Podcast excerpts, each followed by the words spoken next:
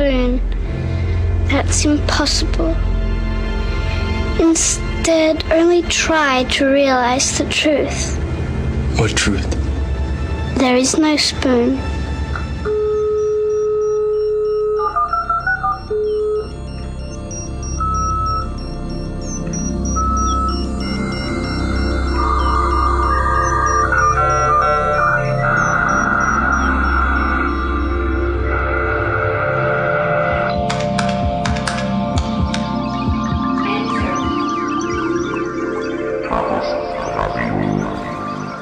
Hier ist Chaos Radio Express Ausgabe Nummer 181. Ich bin's, Tim Pritlaff. Und heute dreht sich mal äh, wieder alles um die Kultur, die ja immer so schön mit der Gesellschaft in Zusammenhang steht. Und trotz alledem geht's irgendwie auch um Technik. Heute mal wieder der Versuch eines kleinen äh, philosophischen äh, Gespräches. Und ich begrüße Aram, Aram Bartol. Ja, hallo. Hallo. Eine Weile gedauert, bis wir uns hier mal zusammengefunden haben. Ja, genau. Ich weiß nicht, vor wie vielen Jahren ich schon mal angeregt habe, dass wir mal dieses Gespräch führen sollten. Aber naja, man braucht ja manchmal auch ein bisschen äh, Anlauf für Klar. sowas. Ja, natürlich. Ich habe noch keine Ahnung, wie ich diese Sendung nennen soll, aber irgendwie äh, gibt es so zwei Worte, die mir immer gleich äh, in den Sinn kommen, wenn ich mir so, äh, mir so anschaue, was du immer so treibst. Und das ist natürlich so die, die, die Realität und die Virtualität, das ist bei dir so ein bisschen das Thema. Kann man das so sagen? Ja, das ist, äh, also man, es gibt diese klassischen Begriffe, Begriffspärchen dafür, analog, digital, real, virtuell. Ich rede auch immer gerne, also das, Das greift irgendwie alles nicht so richtig. ja, es ne? greift nicht vor allen Dingen, weil wir so bestimmte Bilder damit äh, assoziieren und das ist auch, wenn ich irgendwo die Sachen, die Arbeiten vorstelle, einen Vortrag halte, dann, dann ähm, erkläre ich das am Anfang auch immer gleich oder wir müssen über diese Begriffe gleich sofern reden, dass natürlich alles, was ich mache, ist real. Ja, wenn ich den ganzen Tag Fernsehen gucke, ist das meine Realität. Wenn ich den ganzen Tag Facebook, weiß ich nicht, klicke, dann ist das meine Realität. Insofern, ja, und äh, im, in, am Ende ist, ist, geht es mir eigentlich eher um dieses, dieses Verhältnis von, ich gucke eigentlich den, viel am Tag auf, auf diese verschiedenen großen Rechtecke mit den kleinen Pixeln da drin. Und dann laufen wir immer noch auf der Straße rum und gehen einkaufen oder man trifft sich und gibt sich die Hand. Und also das ist sozusagen diese, dieser ganz konkrete Unterschied, wie wir kommunizieren, weil wir machen es eh alles so. Also diese, diese Differenzierung zu machen, ah ja, das ist jetzt ganz virtuell und, ähm, und das hier ist ja ganz real, das ist sozusagen eigentlich Quatsch, weil das eh so ineinander schon längst greift oder immer mehr sich sozusagen vermischt. Aber ähm, Aber trotzdem ist ja die, diese Differenz, genau, die ist ist irgendwie immer noch das Thema. Gerade also auch wenn man sich das politische Geschehen anschaut, ja, da ist immer noch so ein Großteil diese Verdammung. Äh, ja, der sitzt ja nur vor dem Internet und äh, Ja, ja. das kann ja nichts werden. Und äh, die Jugend von heute, äh, ja, die äh, beschäftigt sich ja nur noch mit so abstrakten Zeug und verliert ja. ganz den Bezug zur Realität. Ja, auf der anderen Seite sitzen dann so die Jugendlichen und behaupten dasselbe von den Politikern, weil sie das nicht tun. ja. Aber im Endeffekt ist es ja genau sozusagen jetzt das passiert, zumindest auch vor allem im letzten Jahr, angefangen von, weiß ich, diese ganze Google Street View Diskussion oder was auch, immer, äh, äh, Facebook, Google, ähm, die Krake, bla bla bla Diskussion, ähm, wo einfach jetzt in der Breite der Gesellschaft klar geworden ist, dass, dass bestimmte Dinge, die im Netz sozusagen passiert, sich entwickelt haben, Auswirkungen haben und da jetzt ganz klar, also die ganzen Revolutionen im arabischen Raum und der ganze Kram und Cable Gates. Also es hat sich ja, ist ja ein Ding nacheinander gekommen und ähm, ist ja auch gerade eigentlich ganz nett zu merken, wie dann auch sozusagen anfangen, die Sachen auszufallen, irgendwelche Cloud-Teile oder ähm, PlayStation-Netzwerke, wo man immer so denkt, das ist so gegeben, das, ja, ja. das funktioniert und Die Volatilität des Virtuellen. Aber bevor wir da jetzt noch ein bisschen Ja. tiefer einsteigen, vielleicht noch mal so ein bisschen äh, zu dir. Ähm, wohnst ja auch in Berlin. Wir kennen uns jetzt, glaube ich, auch schon seit zehn Jahren, ne? ja, Als bestimmt. das ja. so losging ja, bei ja, dir, oder? Ja, Also du bist Künstler, darf man das sagen? genau, ja. Ja, ja, das ist richtig, ja. Ich werde auch immer ganz unterschiedlich vorgestellt, ja. Aber so stellst du dich selber vor? Ja, ja, auf jeden Fall. Also ich habe, genau, ich habe in Berlin, ich bin 95 nach Berlin gekommen, habe hier aus, ursprünglich aus Bremen, das hört man bestimmt auch, ähm, habe hier Architektur studiert an der UDK und dann eigentlich nach dem Studium keine Architektur mehr, also auch in dem Feld nicht mehr gearbeitet. Das scheint bei allen Architekten so zu sein. ja, genau. Einer der vielen, die irgendwie dann was anderes machen. Ja. Das ist vor allen Dingen in Berlin auch, liegt es auf der Hand. An, also angefangen dabei, dass die Architektur eigentlich ziemlich öde ist, die hier passiert ist in den letzten äh, 20 Jahren. Und ähm, nee, aber es war sowieso, äh, als ich angefangen habe zu studieren, 95, da ging es ja gerade los mit dem Web und das war natürlich alles viel interessanter. Mhm. Und insofern habe ich mich auch, und an der UDK konnte man im Studium auch so im Prinzip machen, was man wollte. Also wir haben Filme und Computerspielkram gemacht und halt viel mit, äh, mit Klicken und 3D und so. Und am Ende, ich habe im Hauptstudium, glaube ich, kein einziges Haus mehr entworfen, sozusagen. Und dann äh, hat sich das so entfernt, sozusagen aus der Ecke. Nichtsdestotrotz halte ich das, ist schon natürlich ein spannendes Feld, aber wirklich sozusagen Architektur machen zu wollen, bis man da sozusagen ein Haus auch baut, was man selber entworfen hat und so. Das sind alles so lange Wege, dann macht natürlich der digitale Raum viel mehr Spaß und schneller und so. Genau, aber ich denke, ich habe dich natürlich, wie wahrscheinlich viele dich dann immer kennen, aber du nicht immer alle kennst. Dich natürlich schon äh, lange rumlaufen sehen auf dem Kongress immer. Aber äh, wann wir uns sozusagen so richtig kennengelernt haben. Du hast mir Weiß- nach Blinklatz, glaube ich, mal angesprochen, als mit diesem Paper Genau, ja, ja, genau. auf dem Kongress warst oder Ja, so. ja, bestimmt. Genau, Was so ein bisschen Blinklights inspiriert war. auf jeden Fall, ja. Also das, äh, da hat so ein bisschen angefangen bei mir auch. Also ich habe nach dem Studium alles Mögliche gemacht, eben also viel so Webkram und auch bis Computerwartung und ich weiß nicht was für Jobs. Ähm, aber dieses, so unter anderem dieses, äh, äh, genau, eure Blinkenlights-Aktion, das war schon auch natürlich irgendwie, ja, sehr da, also es hat in unterschiedlichen Richtungen angefangen, aber ein, ein Teil meiner Arbeit sind eben diese analogen Pixel-Projekte und das hat da sicherlich ihr sozusagen die, die Inspiration gehabt damals und es war immer so diese Idee, wie baue ich das nochmal noch einfacher beziehungsweise noch low-taggiger, als ihr das damals gemacht habt mit diesen Bauscheinwerfern und dann gab es eben dieses Projekt, ähm, Hieß auch Genau, so, ne? Paper, ja. Paper Pixel, oder? Genau, Paper Pixel, das, sind, das ist so ein 8x8 Pixel Screen, das irgendwie ein Quadrat und 50 oder 60 Zentimeter oder so im Quadrat. Und, ähm, und ich kann jeden Pixel einzeln ansteuern über so eine, über so ein breites ähm, Lochkartenband, was da durchläuft. Und äh, also ja, ganz klassisch sozusagen die Loch- Lochstreifen steuert. ja, Lochstreifensteuerung, die es ja nun für alles Mögliche gegeben hat und auch schon ganz lange. Hm. Ähm, aber meines Wissens nie für Bildschirme sozusagen. Und das ist eigentlich, ja, die, jeder Pixel wird da konstant beleuchtet und nur das Loch sozusagen steuert. Das wäre eigentlich auch für Blinklights ein, auch mal ein geiles Interface. Fällt mir dabei ein. ja, Dass man einfach nochmal so einen Lochstreifen-Ticker irgendwie vors Haus stellt und dann einfach so die Dinger da so durchlaufen lässt. Ja. Wäre auch gut. Ja. Ja. Gar nicht so schwierig wir- zu machen. Müssen wir uns das überlegen für, für euer Jubiläum. Ja, muss nur Blinklights-Protokoll sprechen, dann geht es. Ja. Tja, na gut, aber hier soll es eigentlich gar nicht so sehr um Blinkenlights äh, gehen. Und dann war aber irgendwie klar, so auf dem Künstlerpfad bleibst du.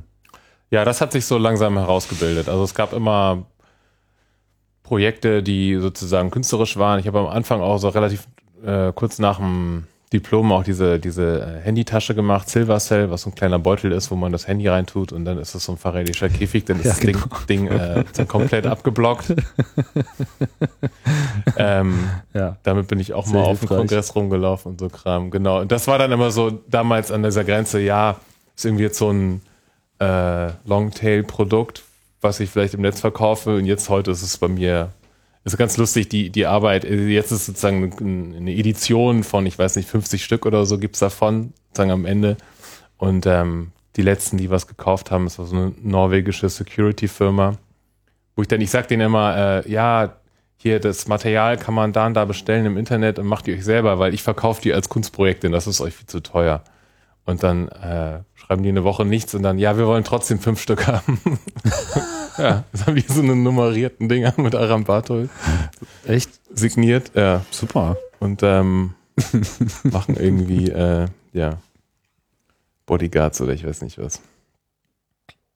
Und dann, damit war es dann irgendwie klar. Ich meine, im Prinzip, gut, Paperpixel ist noch ein bisschen was anderes, aber so dieses, äh, das Mobilfunkgerät in einen Faradayschen Käfig reinstecken, das ist natürlich schon so ein bisschen so ein Spiel, so mit diesem, ja, weiß gar nicht, wie, kann man das deuten?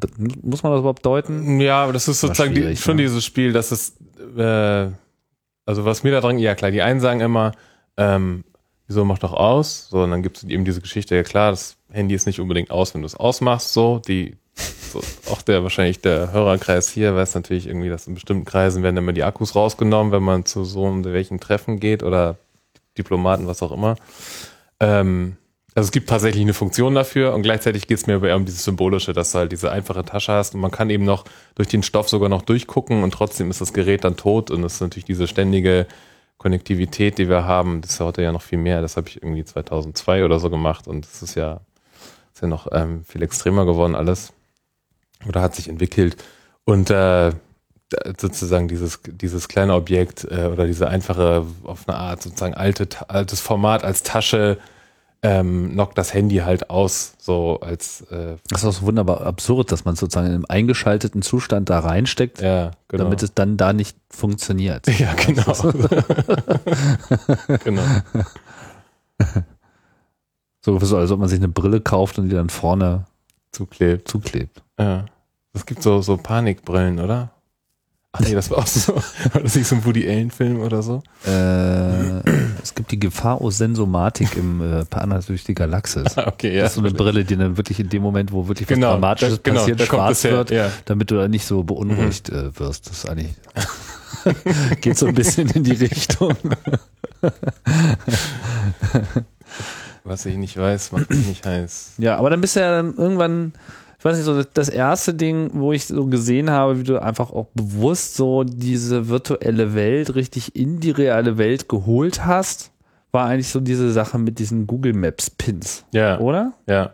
Das ist so ein sehr, ähm, also ja, so, Das hat ja auch enorme Bekanntschaft äh, dann erfahren. genau, das habe ich irgendwie in 2000 Wie hieß das? Sechs. Also heißt das, das Ding heißt einfach nur Map. Also manchmal, manchmal gibt man so einen Titel, dann ist der Titel auf der Arbeit und dann nach einer Weile denkt man, ja, hätte man noch mal vielleicht ein bisschen genaueren Titel. nachdenken können. Ja. Aber ich fand, äh, ja, das kommt natürlich von Google Map und ich nenne den auch immer Google Map Marker. So, so es hieß irgendwie, ich glaube, es heißt Map, weil dann dieses Spiel ist mit, wo ist die Karte und leben wir eigentlich auf der Karte oder ja, also wo ist auch wieder dieses, wie stark ist äh, die Realität sozusagen. aber beschreib mal, was du gemacht hast. Also was, was Ja, genau, der, der Map-Marker, ähm, den kennen, die, die kennen wir alle. Also die Suchergebnisse werden ja dann von A bis, weiß ich nicht, F äh, durchnummeriert, die ersten zehn und dann gibt's diese Nadeln auf der Karte im Browser und äh, Diese Barten.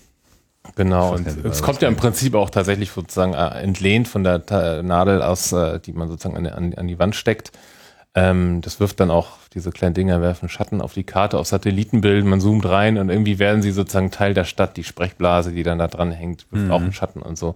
Und ich habe die angefangen zu bauen damals in 2006 und das, ja, die sind sechs Meter hoch. Das war damals, die, der erste war so ein, ein Holzgerüst, was dann bespannt ist mit, mit Stoff. Also dieses schwarze Rahmen und äh, roter Hintergrund und dann das A da drauf für sozusagen den ersten Treffer. Und ähm, den in Berlin mal an zwei, drei Stellen aufgestellt, eher temporär. Die Arbeit ist jetzt, ich bin gerade aus Tallinn wiedergekommen vorgestern, da ist eine Ausstellung im Kumu-Museum, da wird die gezeigt, jetzt die nächsten, weiß nicht, drei, vier Monate. Das ist sozusagen schon richtig gebaut jetzt aus Holz, hat auch so eine Tiefe von 20 Zentimetern oder so. Und ist so ein, schon so ein, so ein äh, fettes, großes Ding, was dann da Also auch noch viel größer oder was? ja, nee, noch größer geworden ist es erstmal nicht. Es gibt jetzt so Anfragen aus, aus Liverpool, haben welche gefragt für Permanent Installation, also das tatsächlich sozusagen sich da für lange hinzustellen, wo ich auch gedacht, ja, dann kann man es auch mal ein bisschen größer machen vielleicht noch. Aber was immer, du bist ja damit auch unterwegs gewesen. Ich meine, was hast du denn da so für Reaktionen eingesammelt? Ja, und die Arbeit, also du hast es schon richtig angesprochen, die ist sozusagen symbolisch, äh, erklärt sie ziemlich genau oder ist sozusagen ziemlich direkt, äh, was ich oft mache, dass ich Situationen oder Objekte aus, wie auch immer, dem digitalen Raum sozusagen überführe oder nochmal neu implantiere, ich weiß nicht, im realen Raum nochmal aufführe. Äh, und ähm, die Reaktionen sind, also das ist das, das Publikum teilt sich immer auch bei diesen ganzen Game-Sachen in natürlich die, die es kennen irgendwie, sind dann oft äh, begeistert. Witziger, also klassischerweise wird dann auch, werden diese Projekte dann natürlich wieder im, im Netz vor allem, also im Internet dann auch wieder wahrgenommen durch die Dokumentation. Aber am spannendsten oder interessant ist eigentlich, dass man mit den Leuten am Ende sozusagen auf der Straße steht und darüber diskutiert, was gerade passiert oder was man macht und das eben nicht in irgendeinem Blog-Eintrag Ja. oder Forum macht. So. Also Genau. das ist sozusagen dann natürlich auch mit dann mit Leuten, die das dann gar nicht checken oder eben ja, die im, im Digital Divide sozusagen ganz woanders stehen und man dann da, je nachdem, wo man sowas macht, auch ganz unterschiedliche Re- ja, Diskussionen führt, eine Reaktion bekommt und so. Und der Google Map Marker, der ist schon, das kennen schon sehr viele Leute, muss man sagen. Das Ding. Und interessant ist auch, dass es immer wieder problematisch ist mit den Genehmigungen. Also jetzt in, äh, in Tallinn war es total schwierig. In Frankreich zeige ich es im Sommer in Arles. Das ist so ein, das ist so ein Fotofestival. Die machen auch so Internetsachen dieses Jahr und ähm, die Bürgermeister wollen das dann nicht auf ihrem Marktplatz haben, weil also das Was? eigentlich das, So- so das Spiel ja das Spiel ist jetzt gerade das hat sich dann sozusagen als zweite Stufe hinzuentwickelt, dass man dass ich den da aufstelle, wo Google das Zentrum für die Stadt setzt. Also ich suche Ja. ich suche nach Berlin, kannst du mal, ich weiß gar nicht, bei Berlin ist irgendwo am Alexanderplatz Gute mit, Frage. ja. mitten auf der auf der Straße so ungefähr. Und das ist auch dieses so, ja, wo wo ist die Stadt? Ach, hier ist die Stadt und ach, genau hier ist die Stadt, ja. Also dann zoomt man so rein und manchmal, je nachdem, welcher Google-Mitarbeiter das da gemacht hat, haben die das in so einem, in so einem doch eher entfernteren äh, Zoom-Faktor irgendwo reingedonnert. Oder wenn es dann New York ist, dann ist es genau auf dem Times Square oder so.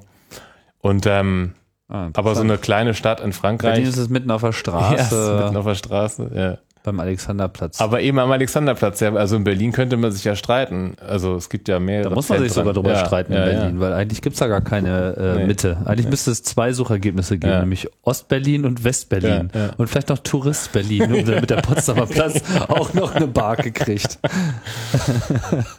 Und, und das, aber das Symbolische ist, so wie der Bürgermeister in Aal, der, die wollen das dann da nicht haben, weil, also ich glaube unter anderem, weil sie dann halt, das sieht so geowned aus bei Google, ja. Und das ist auch, was es, was es symbolisch, finde ich, auch interessant Meinst du macht. wirklich, das ist der Grund? Ich weiß es nicht, weil ich habe auch Fotos gesehen dann, also das ist dann immer, ja, also jetzt in Tallinn, da war irgendwie so war Argumentation, dass da geht's nicht, weil das ist sozusagen gesperrte Zone, bla bla bla, ist so wichtig. Da geht's nicht, weil wegen der, der Verkehr sei zu abgelenkt, was natürlich total totaler Unfug ist. Ja überall Werbung und dann stört auf einmal Ja. so ein A. Genau. Und äh, und ich glaube, dass das auch sozusagen eine Rolle spielt. Ja. Ist das dann schon so eine Verstörung? Also ich meine, begreifen die denn überhaupt, was es ist in dem Moment? Oder, Ja, oder hab die reden die, Disku- einfach nur abstrakt über irgend so ein Objekt, hab was da die- rumsteht? Ja, ich habe, also ich höre das ja immer nur sozusagen von den Veranstaltern dann. Deswegen kann ich es nicht genau nachvollziehen. Aber ich kann mir schon vorstellen, dass sozusagen in, in Frankreich, in so einer Kleinstadt, dass die natürlich dann eher das natürlich auch wissen, was das ist und dass die die Story dazu hören und dann äh, das eigentlich lieber nicht haben wollen, weil irgendwelche komischen Anführungsstrichen äh, Skulpturen haben sie dann da schon auch stehen, ja. Also es geht nicht so sehr darum, dass da was steht, Ja. aber ich, es geht natürlich dann auch immer darum, was und und ähm, aber insofern finde ich das ja, ja, das ist ja auch Google so. Street View haben sie. Das hat sie jetzt wohl nicht besonders gestört. Nee, Mal gucken, aber nur, nur, nur ein ist. Stück, oder? Ich äh, muss hier gerade mal warten. Ja, ist halt so mitten in diesem prähistorischen. Ach so, das kann sein, dass hier nur die. Ah, nee, die, haben nur Fotos. Ja, alles ja. klar, ja. Mhm. Okay. Naja, naja. Die Verstörung. Ja, genau. Und ich meine, die, die sozusagen der Effekt oder das, was mir daran Spaß macht oder auch die, die im Prinzip die Idee ist, dass du halt, du läufst halt durch die Stadt und siehst dann dieses Ding oder vielleicht auch irgendwas aus dem Computerspiel und es ist so, hey, warte mal, das kenne ich doch total gut, aber das gehört überhaupt nicht hier hin. Ja. Und das ist sozusagen dieser Bruch. Wir, wir überbrücken natürlich selber die ganze Zeit dieses, äh, ich kann jetzt, hier, hier kann ich noch, weiß ich nicht, E-Mail chatten, twittern, drehe mich um, red mit jemandem, äh, dann poste ich was auf eine Webseite und dann gehe ich mir eine Zeitung kaufen oder so. Das geht alles Hand in Hand, da denkt man nicht mehr drüber nach. Aber ähm, die Sachen, wir haben trotzdem eine ziemlich dezidierte, unterschiedliche Erwartungshaltung, wo was normalerweise passiert. Ja. Und, ähm, und dann, das Ding gehört natürlich eigentlich nicht in den öffentlichen Raum. Also was, Und- was ich so krass daran finde, Entschuldigung, ist, also diese, das Ding hat ja eine un unglaubliche Präsenz, ne? Also wenn man da so direkt davor steht, ich schaue mir gerade auch nochmal so diese Fotos an. Ich habe es jetzt äh, ehrlich gesagt live äh, noch gar nicht gesehen, aber das ist ja offensichtlich, das Ding ist einfach riesig und irgendwie, das ist immer so ein Witz aus so Werbung, Science-Fiction-Filmen, wie sich auf einmal so die, die Virtualität so in die Realität einblendet. Was weiß ich, so der Terminator wird auf einmal reingebeamt da mit seiner Stromkugel Ja. oder äh, andere Dinge äh, morphen auf einmal so um einen rum. Aber man ist ja eigentlich relativ sicher, dass das so im normalen Leben so nicht passiert. Genau, ne? genau. ja. Und dann passiert es dann aber doch, zumindest in so einem kleinen Ding. Ich meine, Blinkenlights war auch so ein bisschen so ähnlich, Ja, weil die ja. Leute ja nicht erwarten, dass auf, also ein Haus einer auf einmal so anblinkt, ne? äh, geschweige denn irgendwie so interaktiv dann äh, auch Ja. noch so reagiert. Ähm, das hatte schon merkwürdige Folgen, hatte ich mal so den Eindruck. Also die Leute sind irgendwie, waren irgendwie auf eine, so eine ganz merkwürdige Art und Weise äh, berührt oder verstört. Ja, weil das eben, genau, weil es die Erwartungshaltung im, der Erwartungshaltung nicht entspricht und so wie ich das vorhin sagte, der Bürgermeister, die wollen es, also es war meine Vermutung, wollen es nicht haben, weil es dann so, so Google präsent aussieht, aber es symbolisiert eben sehr stark die, die Größe, die das sozusagen hat. Also, da kann man jetzt wieder anfangen, über Google zu diskutieren, aber einfach nur, oder was auch immer das dann ist, ja, das ist ja sozusagen auch ersetzbar oder austauschbar mit irgendwas anderem. Ähm, die Wichtigkeit, die das erlangt hat und wie wir sozusagen darüber selber Realität bauen. Aber ich meine, Google scheint es ja schon so ein bisschen angetan zu haben. Ne? Das Ja, ist ja so so ein, so ein einige, ja. wiederkehrendes äh, Ding. So. Ja, auf jeden Fall, ja. Da gibt es ein paar Projekte dazu. Ähm, ich weiß gar nicht genau warum. Also, naja, schon, weil es präsent ist, jetzt nicht so, äh, ich will jetzt unbedingt mit Google arbeiten machen. Ich glaube schon, Ja, ich denke, Google hat halt schon so, sagen wir mal, auch die prägenden, die prägenden Dienste der, der Frühzeit dieses, dieses Wandels des 21. Jahrhunderts äh, gebracht. auf jeden Fall. Also die ja. Suche an sich äh, ist ja schon sehr stark. Ne?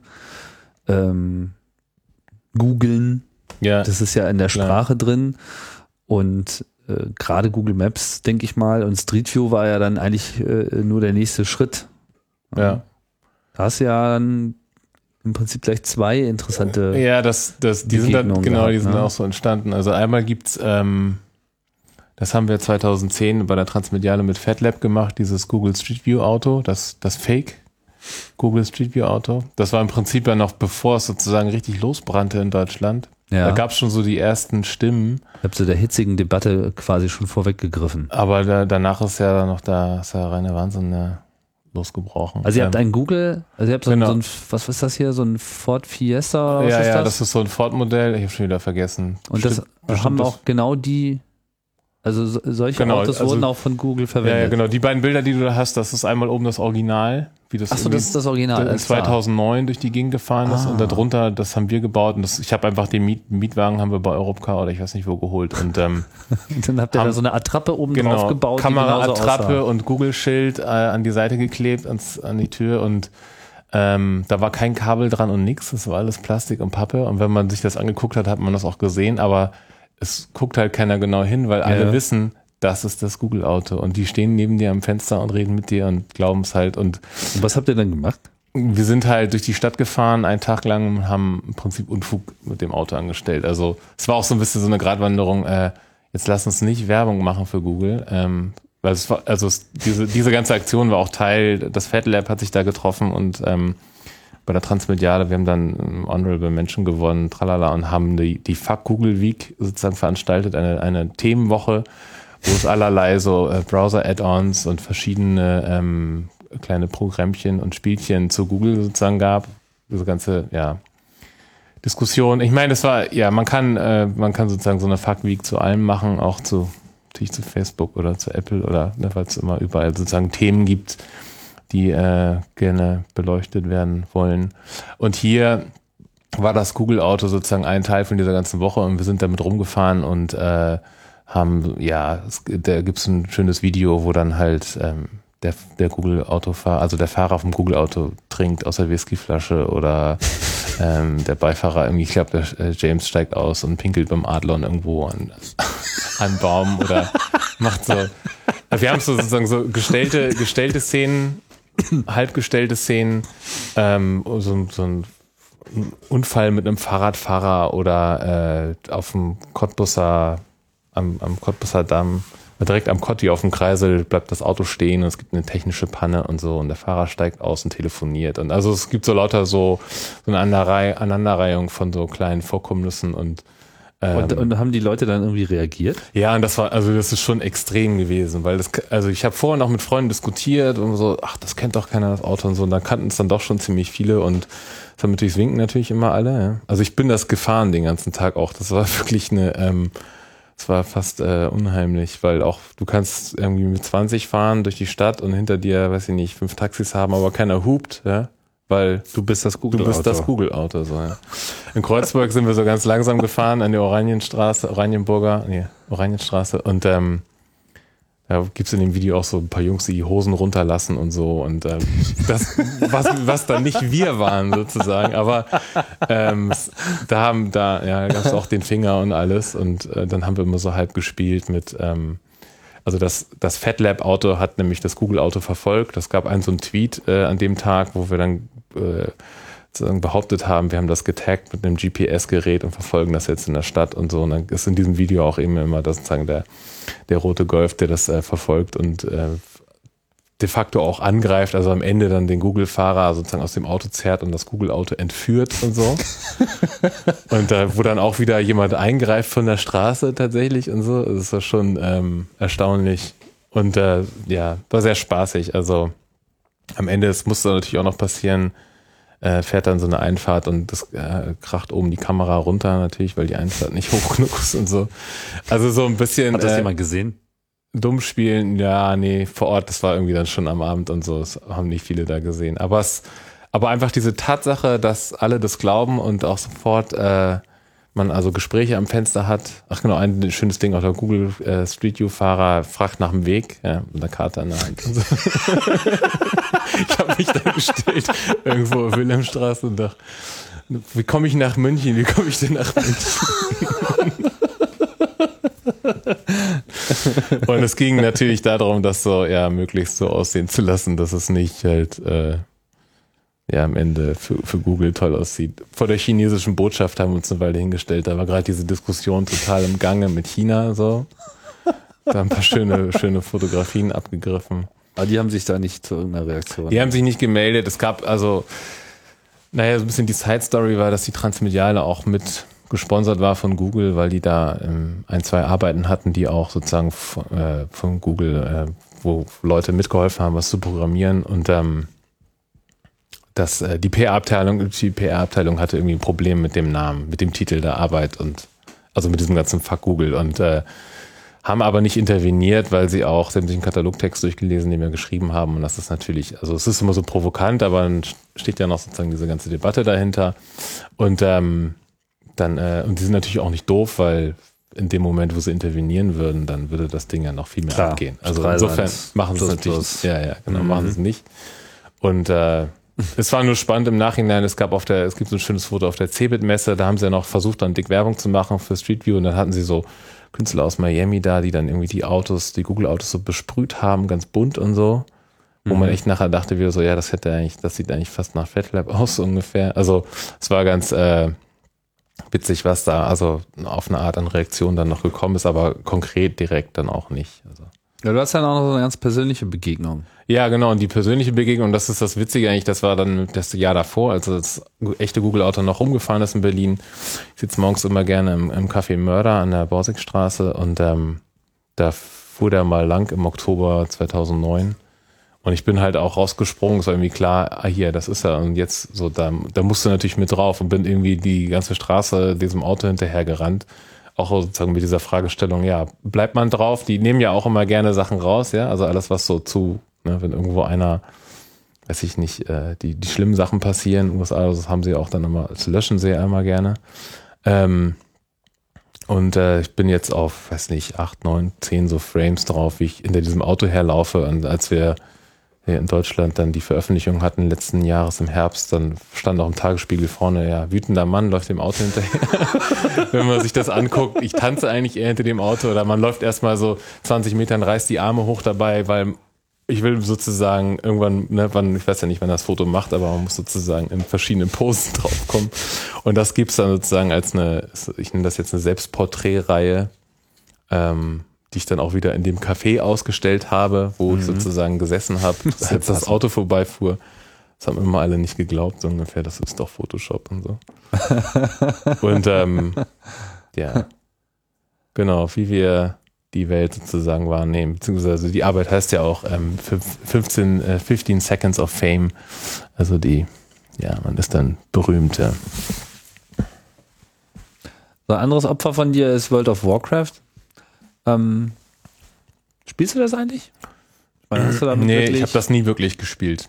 Also es gab, ähm, ich habe ein paar Arbeiten auch, das, das letzte Spiel, was ich wirklich richtig gespielt habe, und das war auch schon lange her, das war eigentlich Counter-Strike und Half-Life und so ein Kram. Das ist aber eben ja auch schon eben die, die zehn Jahre her mindestens.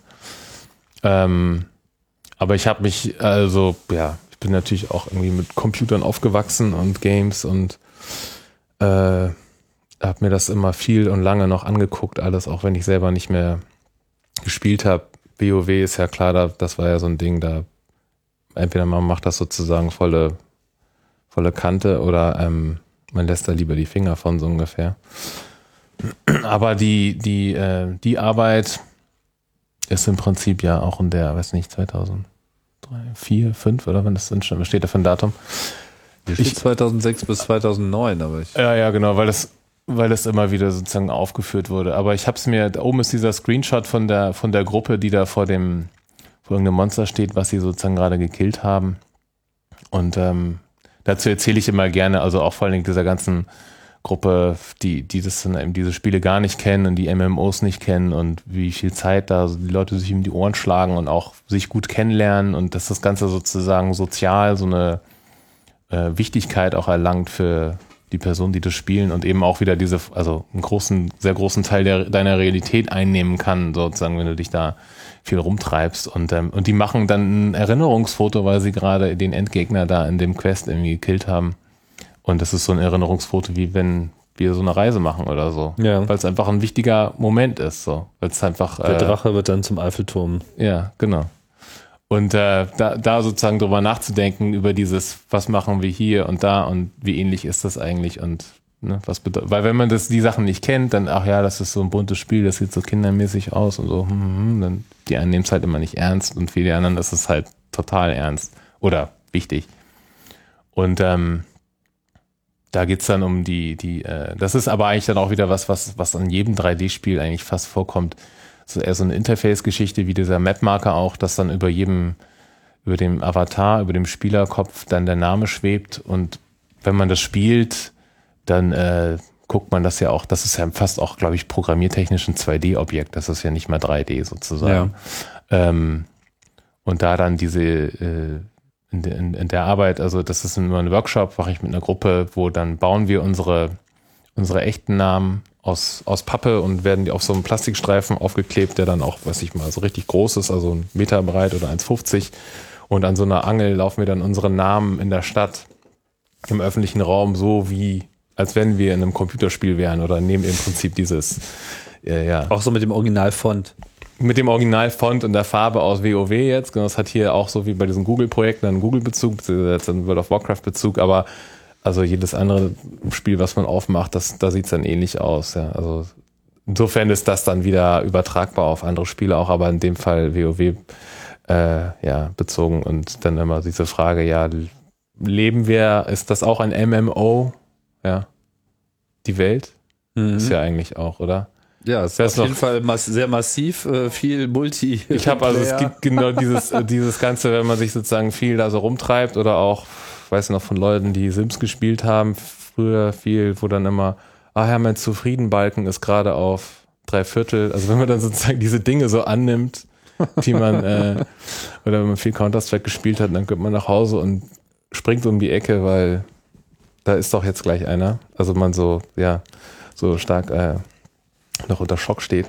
Und, und dann kommt aber natürlich, wenn man diese, diese Aktion in der Stadt macht und äh, mit seinen eigenen Namen rumläuft, noch diese ganze äh, Privacy-Debatte dazu, die ich dann interessant finde, weil sich ja in den letzten, vor allen Dingen im letzten Jahrzehnt sich so viel getan hat. Also meinen Klarnamen habe ich ja vor zehn Jahren nicht irgendwo im Internet gelassen. Heute, wenn man mit seinem Klarnamen nicht zu finden ist, dann ist es ja eher suspekt. Und ähm, wie, du bist nicht auf Facebook? So komisch, komisch. Ähm, und äh, ja, wie wäre das denn, wenn wir mit unserem Namen in der Stadt rumlaufen, ja? Also ich habe jetzt gerade wieder in New York gesehen, da ist ja das ist ja mal alles noch sozusagen eine Stufe weiter mit diesen, vor allen Dingen da mit so Dating-Diensten über alles location-based und dass du dann genau gucken kannst, wer alles den und den Datingdienst benutzt, der in derselben Bar ist und so. Das sind ja diese Ideen, die gibt's ja schon so lange. Ich habe mir das auch immer angeguckt. Ähm, und das kommt immer mehr. Und im Endeffekt kommt so ein bisschen drauf an. In manchen Ländern, in den USA sagst du ja ziemlich schnell deinen Namen. Hier, ja, man kann sich schon irgendwie sozusagen noch sozusagen real kennenlernen und auch nach dem Namen fragen. Auf einer Konferenz laufen wir mit diesem Namentext rum. Mhm. Die, die, diese richtigen Web 2.0 Konferenz, ich glaube, das war damals die Reboot, wo ich das gecheckt habe, da hat, die hatten so riesige Namentext, wo schon klar war, du kannst also noch aus, aus fünf Meter Entfernung den Namen lesen und musst nicht dich so vorbeugen.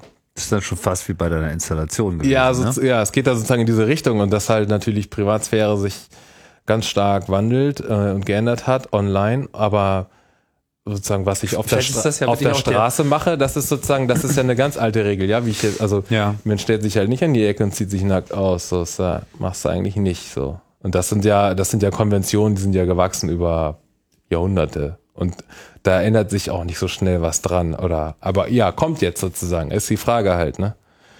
Äh, kann ich noch an der Bar irgendwie jemand ansprechen? Oder kann ich das eigentlich nur noch mit dem Datingdienst sozusagen, wenn ich vorher das Profil gecheckt habe? Da haben wir ja letztens uns noch drüber lustig gemacht. Aber ähm, genau, die, diese, bei solchen, äh, bei solchen Arbeiten ist diese, diese ganze Frage auch da noch so, liegt da noch mit drin. Ja, das könnte ich meine, das ist durchaus vorstellbar. Äh, Das gibt ja auch schon immer wieder solche, solche, ähm, ähm, wie soll man das nennen, solche äh, spielerischen Digital-Visitenkarten, äh, Genau. Projekte mit RFID Ja, etc. ja. Ja. man stellt sich jetzt vor, man hat halt auf äh, im Konferenz-Badge nicht nur so seinen Namen draufgeschrieben, sondern ist quasi auch sofort peer-to-peer-mäßig so Ja. scannbar und erfassbar. Da hast du auch gleich wieder so diese Post-Privacy-Diskussion, die ja derzeit äh, akut grassiert. Nicht? So mit so, äh, äh, oh Gott, wie kannst du nur auf Ja, der einen ja. Seite und jetzt kannst du getrickt werden und wenn man das alles kombiniert und dann weiß man gleich, mit wem du dich unterhältst und so. Und die andere Seite so, ja, ist doch super, oder? Klar, die so, wo sich das irgendwie so ein bisschen ähm, aufspaltet und wo man auch nicht so richtig sagen kann, was äh, wohin die Reise geht, ja, oder Ja. ob das eine oder das andere sich da jetzt durchsetzt oder koexistieren wird oder äh, wie auch immer. Und hier, und, und also das ist eben sozusagen das, was ich dann daran mag, auch dass es sichtbar wird dadurch, ja. Also die, die nächste Stufe von dieser über dem Kopf schweben, sozusagen einmal waren es hier die Namen und dann gibt's diese Chat-Geschichte mit den Sprechblasen.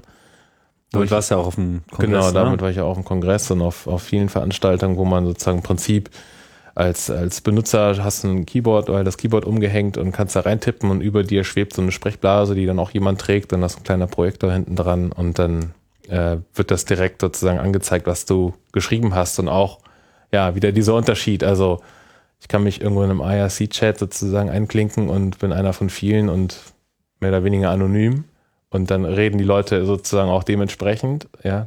Und äh, wenn ich aber dann da stehe und alle sehen, dass ich das jetzt gerade sage, tatsächlich und auch, dann ist Schrift ja auch wieder oder dann das geschriebene Wort, ja, dafür ist man ja nochmal anders haftbar als ein Gespräch, was man so vielleicht mithört im Café. Aber wenn, ja, wie wäre das, wenn wir alle so, so Sprechblasen haben? Beziehungsweise sind ja, weiß ich nicht, hier unsere Logs auf diesen mobilen Geräten sind ja sozusagen schon unsere Sprechblasen. Man kann das eben alles immer nicht sehen, so ja.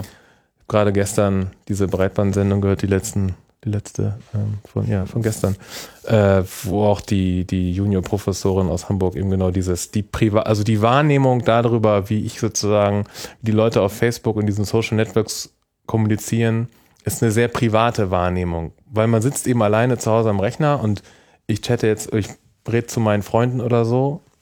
Und das ist so, ähm, das fühlt sich so äh, heimlich an sozusagen, eigen, ja, heimisch, keine Ahnung, also recht privat. Und. Genau, dass man irgendwie so, dieses Unter sich Gefühl ist viel stärker, ja, und im Endeffekt wissen wir alle, dass das natürlich das absolute Gegenteil ist sozusagen, was ja, sie baden gerade ihre Hände da drin, sage ich nur. Ne? Ja. Also ja, führen hier so ein ganz intimes Gespräch, aber irgendwie so bin ich alleine. ja gut, hier hat man, weiß man schon auch. Was ja. hier ist es anders? Naja, ich weiß gar nicht. Man, äh, man ist natürlich nicht live oder so, aber äh, man weiß dann schon, dass das noch einige Leute hören werden, ja. Keine Ahnung, das ist aber dann. beim Chat nicht so, ne? Obwohl es alles Ja. viel einfacher äh, speicherbar ist. Second Life ist hier auch so ein Bild bei deinem, bei der Doku von deinem Chat. Ja, äh, genau. Und Projekt. Second Life habe ich auch ein paar Arbeiten, also oder über mit Second Life gemacht, damals 2007, als das irgendwie so sehr präsent war. Hypte. Das war auch, äh, ja, es lässt sich, lässt sich auch so gut erklären. Das war natürlich so ein, so ein sch- schöner Presseliebling. Ja, genau, das ist diese Chat-Geschichte, die, da gibt es so ein Beispielbild auch von Second Life, aber auch von World of Warcraft, weil das im Prinzip die, der Chat, ich finde es auch spannend, einfach chatten ist ja was, was ja auch nicht verschwunden ist, obwohl wir alle Voice-over-IP können heute und alles mögliche andere, aber dieses ganze Echtzeit-Text kommunizieren ist einfach so eine, so eine Zwischenkommunikationsform, die sehr, ja, eine sehr eigene ähm, ja, Wertigkeit hat mit, also ein enger Kanal, über den man nicht so viel sagen kann, schnell, aber dann oft sagen die Leute dann gewichtige Sachen, so. Ähm, wenn man dann miteinander redet, dann äh, ist plötzlich, so- also es ist ganz anders. Ja, ich meine, ihr, ihr kennt das alle. Also das, ich finde es sehr spannend, wie sich das sozusagen etab- etabliert als eine, als so ein eigenes, äh, ja, eigener Kommunikationskanal. Und in diesen 3D-Spielen äh, ist dann der Chat eben wieder, wo es ja eben auch heute Voice-over-IP schon längst gibt überall. Aber äh, gerade bei diesen Spielen viele Spieler oder eine bestimmte Gruppe immer sagt, ich will eigentlich chatten, weil dann man sozusagen dieses ganze, das Game dann nicht äh, durch die Stimme gebrochen wird, ja. Also dieser virtuelle Raum und die Fantasie, die da drum sozusagen entsteht. Wenn du dann sozusagen die quäkigen Stimmen da über den Kanal hörst dazu, von irgendwie irgendeinem, weiß nicht, tollen Elf oder was auch immer Org, das dann der Zwölfjährige ist aus USA, dann ja, geht sozusagen, ja, kann das sein, dass, dass einem da die, der, der, die Fantasie sozusagen da einen verlässt. Aber, äh, und nichtsdestotrotz bei irgendwelchen strategischen Sachen wird natürlich gechattet, äh, also Voice-over-P benutzt, weil das natürlich echtzeitmäßig viel praktischer ist. Und die Sprechblase kennen wir natürlich wieder vom Comic und insofern hat sich da in den, den 3D-Spielen schwebt dann eben das Gechattete über dem Kopf der Person und äh, ist aber auch sozusagen aus mehreren Spielen oder verschiedensten äh, äh, Arten von Spielen eigentlich auch übertragbar. Und Second Life ließ sich einfach so wahnsinnig gut erklären, weil das, weil das immer, das ist genau wie mit dieser Google-Geschichte, äh, das Auto, was durchs Land fährt und jedes Haus und jeden Garten fotografiert, das verstehen alle. Ja? Was so ein Cookie ist und was so, was, wie Daten erhoben werden oder so, ach, das ist, da haben die Journalisten gar keine Lust, das zu erklären, weil das so dröge und trocken ist und so. Und Second Life ist dann halt diese Welt gewesen, wo dann die, die Welt wird nochmal gebaut, beziehungsweise kann man sich da alles machen und bauen, was man will. Und es gibt diese schönen Bilder von den Menschen, die da rumlaufen. Das lässt sich auch super kommunizieren, im Gegensatz zu, wie damals das anfing mit Twitter. Was ist Twitter? Ja, das war ja immer so. das Hat sich erklären. nicht groß Ja. geändert. Hast du Naja. denn, hast du denn, ich meine, hast du denn Zeit verbracht mit Second Life? Ich habe da auch Zeit verbracht, ja. Und Ähm, was ist so dein, was denkst du darüber? Ich meine, das ist ja im Prinzip Das läuft ja der, auch immer noch. der. Ort, es läuft immer noch, es ist ja auch so der Ort, wo so, ja, das Reale und das Virtuelle äh, extrem nah zusammenkommen. Ja, das Problem ist, glaube ich, ja, nee, der Punkt, also einmal, es bleibt schon immer, ich glaube, der Punkt auch, warum es nicht wirklich am Ende funktioniert oder nicht auf die Art und Weise. Also grundsätzlich glaube ich eben eher, dass das Digitale kommt zu uns. Also so, so also diese Augmented-Geschichte, genauso wie bei mir vorm Tisch jetzt ein Smartphone liegt, eine Wii-Fernbedienung und so ein Tab, dein, dein Tablet hier, dass man sozusagen äh, dieses Erweiterung der Körpergeschichte hat, anstatt das ist ja die ganz klassische Vorstellung von Virtualität. Äh, da ist dieser Cyberraum so, da kann ich mich mit meinem Avatar durchbewegen. Hey, und ich kann sogar fliegen.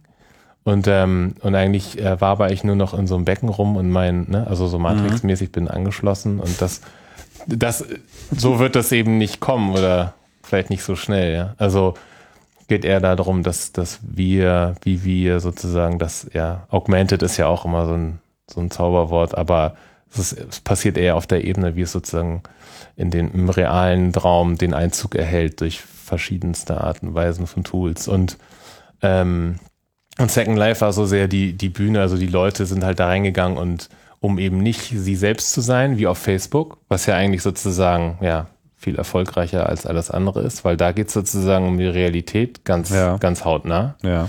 Und, der, und Second Life einfach die Bühne und das Theater spielen und das Verkleiden und dann auch da seine Träume und Fantasien ausleben und dieses Ganze halt. so. Also das ist eher so ein, ich fand es immer, hab's immer äh, irgendwo gesagt, ein schöner Spiegel für die Gesellschaft, weil die Leute dann da die Sachen gemacht haben, die sie ja, also gerne machen wollen würden, beziehungsweise schön aussehen, ein Haus bauen, ein dickes Auto haben.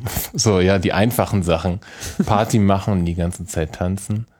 Ähm, die spannenden Ecken fand ich eigentlich in Second Life so diese, es gab diese Sandboxen, wo, wo man, wo jeder einfach bauen konnte und machen konnte, was er wollte. Und das waren eigentlich so, so sehr su- surreale ähm, Ecken, wo dann absurdes Zeug passiert ist, was viel interessanter war als eine Wohnsiedlung oder so. Ja.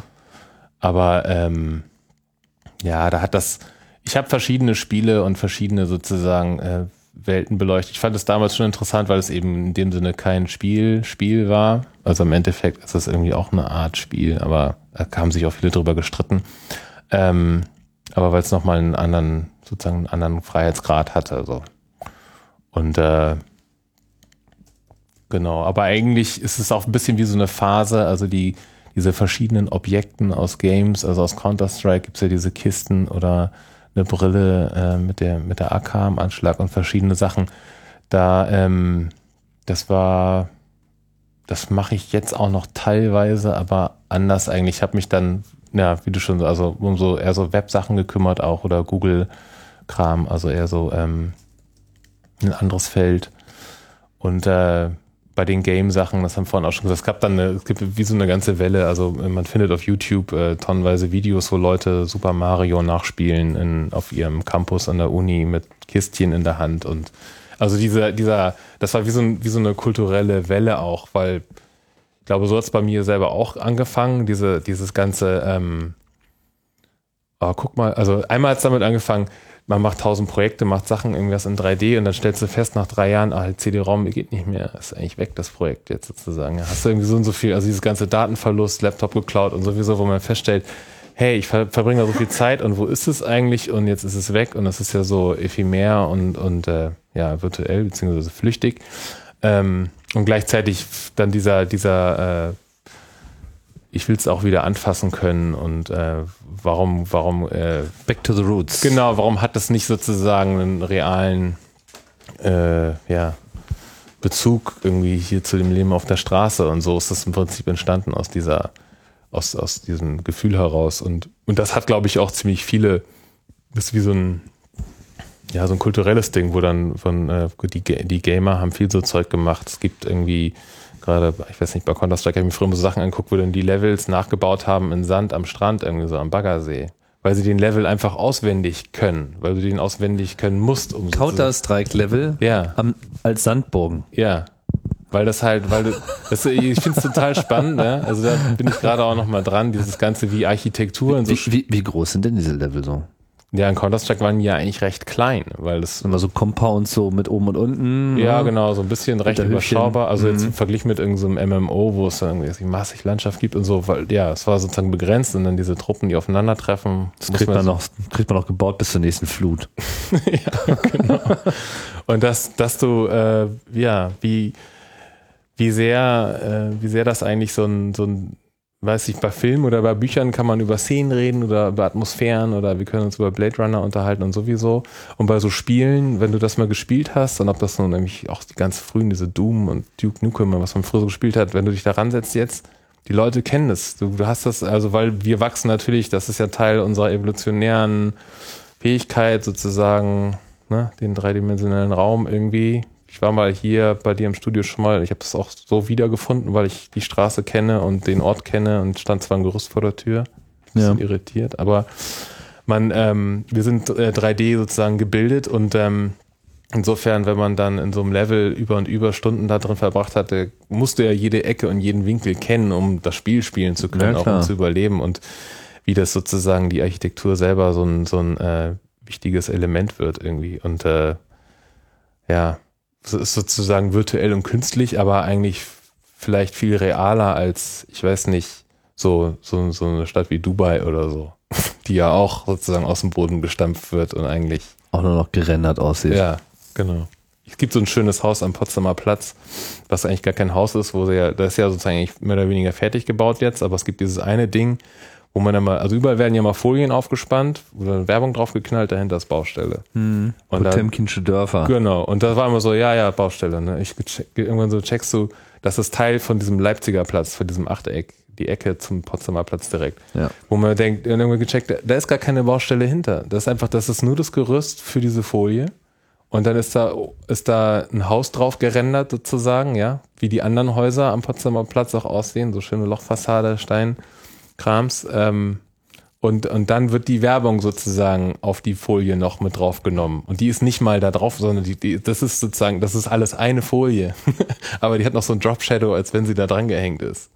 Also, ja, ich, hab ich mache dann immer Fotos von solchen Ja. Situationen und denke immer so, okay, warte mal, so, wo bin ich jetzt? Ja, Was ist jetzt hier Ja. eigentlich wahr? ne? ja ist, das ist doch hier eine Textur und das ist doch gerendert. Ja. Also so, und, und in diesem, das ist mal das Spannende, diese Momente, wo man irgendwie äh, Apfel Z drücken will, um, weil man die U-Bahn-Station verpasst hat oder so. Also dieses so, äh, warte mal, ach nee, geht nicht. Ja. So, Stimmt, diese, Die- dieser die- Mangel an Einfluss, den man irgendwie so hat Genau, auf wo so man- schwere Objekte. Ja, wo man merkt so, oh nein, jetzt ist mir irgendwie, ich habe mal an einem Stein rumgekloppt, auch wenn ihr da ein Stück abbricht. Ja, das ist ab halt. Ja. Also so, so ganz fundamentale Sachen. Bei den, bei den, äh, auch spannend, bei diesen analogen Screens, dieses, ähm, also wir haben über Papierpixel geredet, aber Random Screen ist so ein äh, Screen, der über Teelichter, der mit Teelichtern läuft und es sind so 5x5 Pixel und jedes Pixel ist im Prinzip, vorne blinkt es einfach random und hinten guckt man dann rein und sieht, dass jedes Pixel ist so eine Box mit einer, mit einem Teelicht, wo sich so eine Dose drauf dreht und das Licht dann freigibt nach vorne durch ein Fenster und durch die aufsteigende Wärme dreht sich diese Dose und als ich das gebaut habe, da rumexperimentiert, mich auch äh, kindisch gefreut und so und dann aber vergessen, irgendwie ein paar Kerzen auszumachen, bin nach Hause gegangen und das fast das ganze Atelier abgebrannt, weil dann hantierst du plötzlich mit Feuer, ja. Also redet immer so über den digitalen Raum und so und dann äh, kommt man zu den elementaren Dingen und dann Oha. da, das Ding ist dann abgebrannt, aber es war noch zum Glück jemand da im Nachbarraum, hat das dann irgendwie Gelöscht. mit einem Eimer Wasser, ja. Oha. Also, ja, Hätte das, das enden können. genau, das sind diese ja. Momente so, oh ja, das ist jetzt sozusagen wirklich, wirklich kalt, ja. Was denkst du denn so? Ich meine, es gibt ja immer so diese Diskussion. Ich habe es vorhin schon so ein bisschen angesprochen, so, ne? Gerade mit den, mit den Spielen, aber auch Online-Sucht. Was es sicherlich gibt. Ja, ich will das gar nicht in Ja. Abrede stellen. Also es äh, gibt Zweifel, zweifelsohne gibt es äh, wie in allem äh, einzelne, vielleicht auch schon mehrere, die wirklich so krankhaft sich in, äh, ja, in die Auseinandersetzung mit äh, Dingen hineinfallen lassen. Und selbstverständlich gibt's das auch mit allem, was mit Computern Ja, spielen, ja. im Besonderen, aber auch nicht nur und Netz etc. zu tun hat. Aber ich denke, das ist halt eher so eine, da reden wir eher über, über spezielle Krankheitsbilder, die sich dann darin manifestieren, dass man eben das tut, aber es, es kann, also ich empfinde das zumindest nicht so, dass es jetzt irgendwelche Qualitäten äh, gibt online oder so, die jetzt noch mehr als Ursache dessen Hm. begründen können. Also es ist nicht so, habe nicht so den Eindruck, so dass das Netz tut sich auf, ja, und dann kommt da so ein Hai raus und äh, reißt einem den Kopf ab, ja, verloren.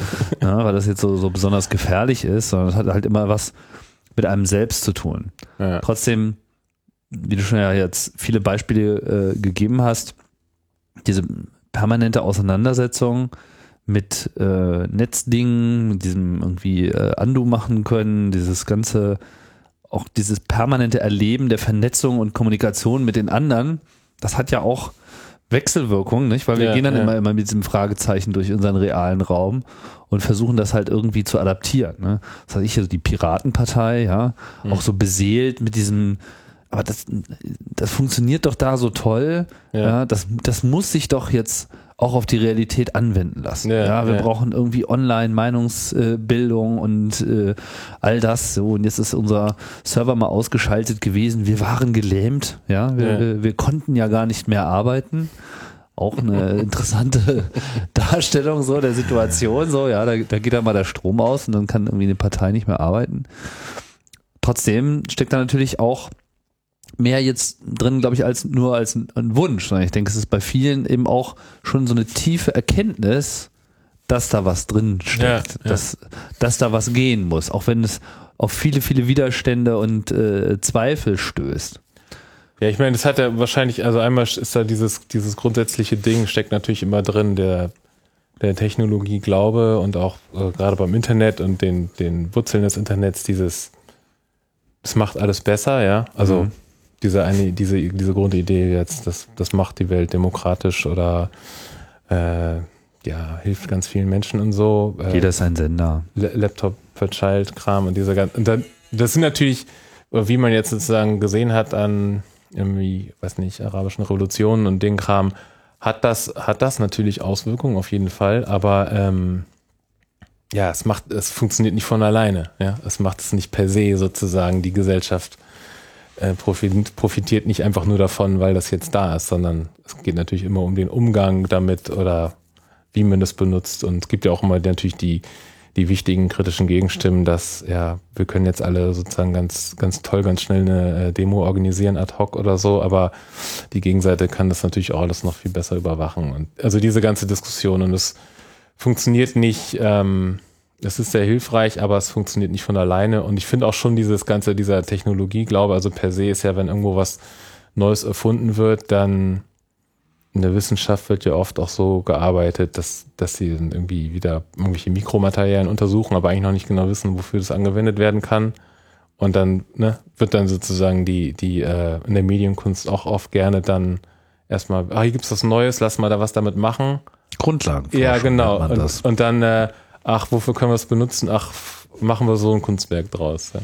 Und ich finde das immer schade, also ja, schade, oder man muss sich schon, klar sollte man sich natürlich immer erst angucken, was man eigentlich will und dann wofür man es benutzt, also ob es jetzt oder, oder wie man da hinkommt. Und ähm, bei diesen bei diesen gesellschaftlichen Sachen oder auch jetzt mit der mit der Abhängigkeit, äh, man sieht es immer, du hast ja auch Kinder, ich habe selber auch äh, zwei Kinder und das ist, da sieht man es immer am besten auch. Also klar, da kommt kein Hai raus aus dem Bildschirm, aber ähm, also sozusagen das, was mit Computerspielen anfängt, das äh, oder überhaupt sozusagen dieser bunte Bildschirm, das kann ja auch schon Fernsehen sein, bei kleinen, das ähm, erregt einfach, also das, das äh, zieht einfach Aufmerksamkeit auf sich extrem. So.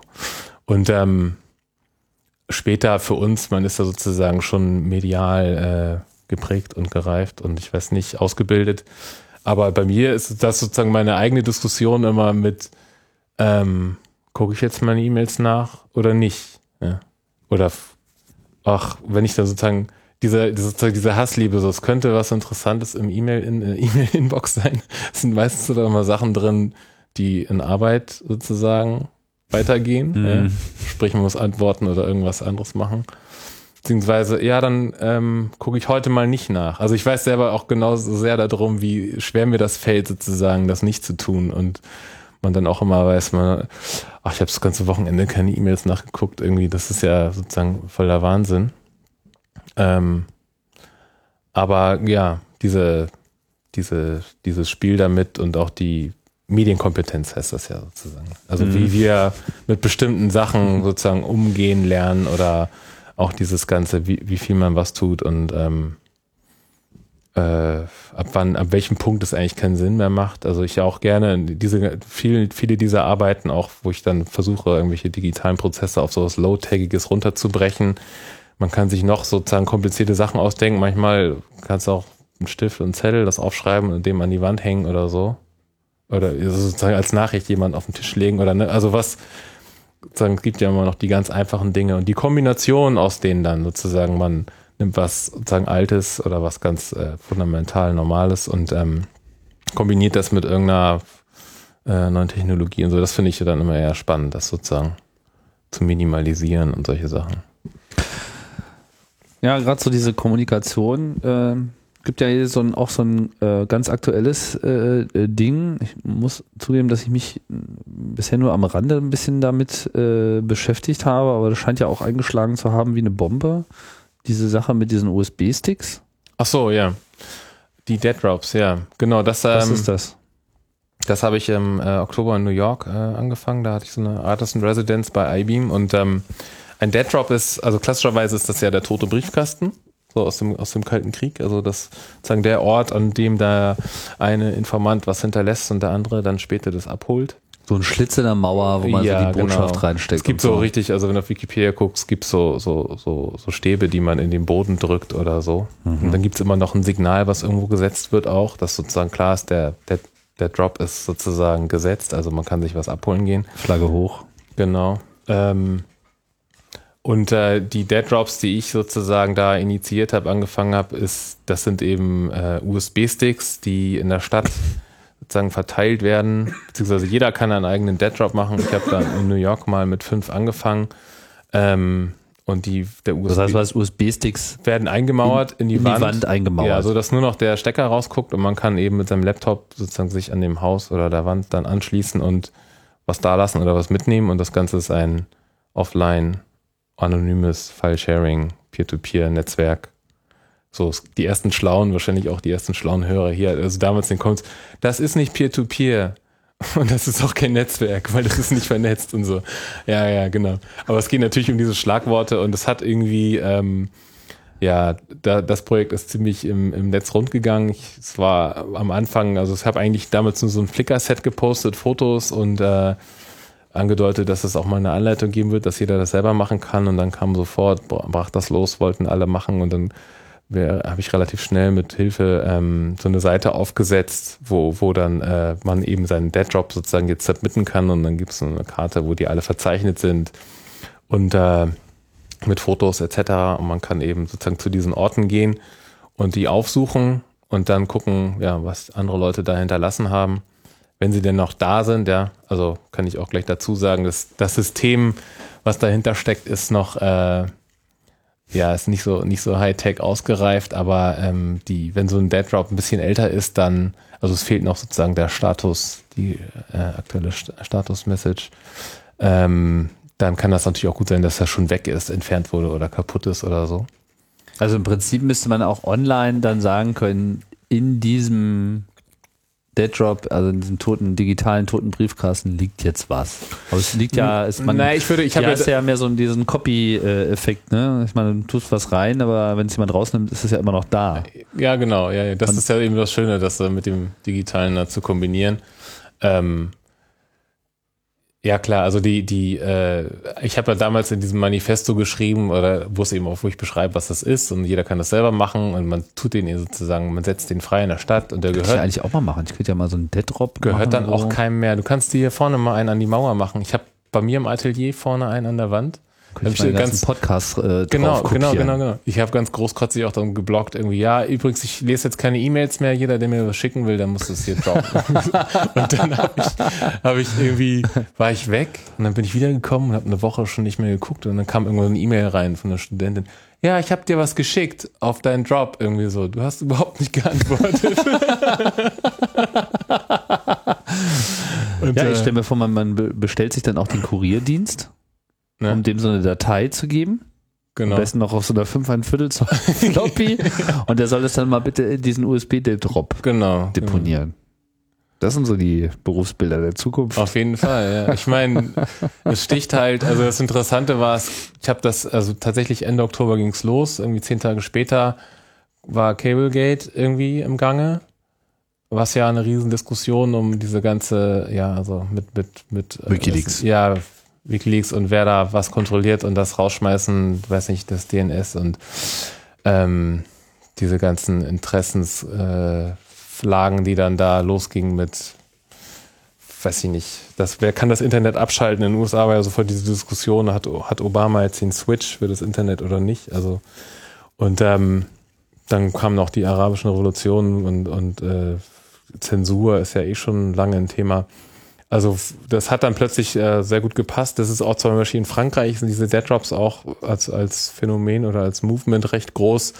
Auch nicht, nicht ohne Grund, denke ich, weil äh, Sarkozy da ja auch schon oder die Politik da äh, groß vorgeprescht ist mit den Three Strikes und den ganzen Kram, wo Leuten einfach klar ist, ja, äh, ist doch ähm, hier offline tauschen und anonym und äh, geht halt nicht mehr anders so ungefähr. Also Ja. die Gruppe der User unterteilt sich auch in die von sagen begeisterte, äh, auch ich glaube viele auch jüngere Kids, die sozusagen das auch das Abend das Abenteuer da drin, da Ding da dran spannend finden.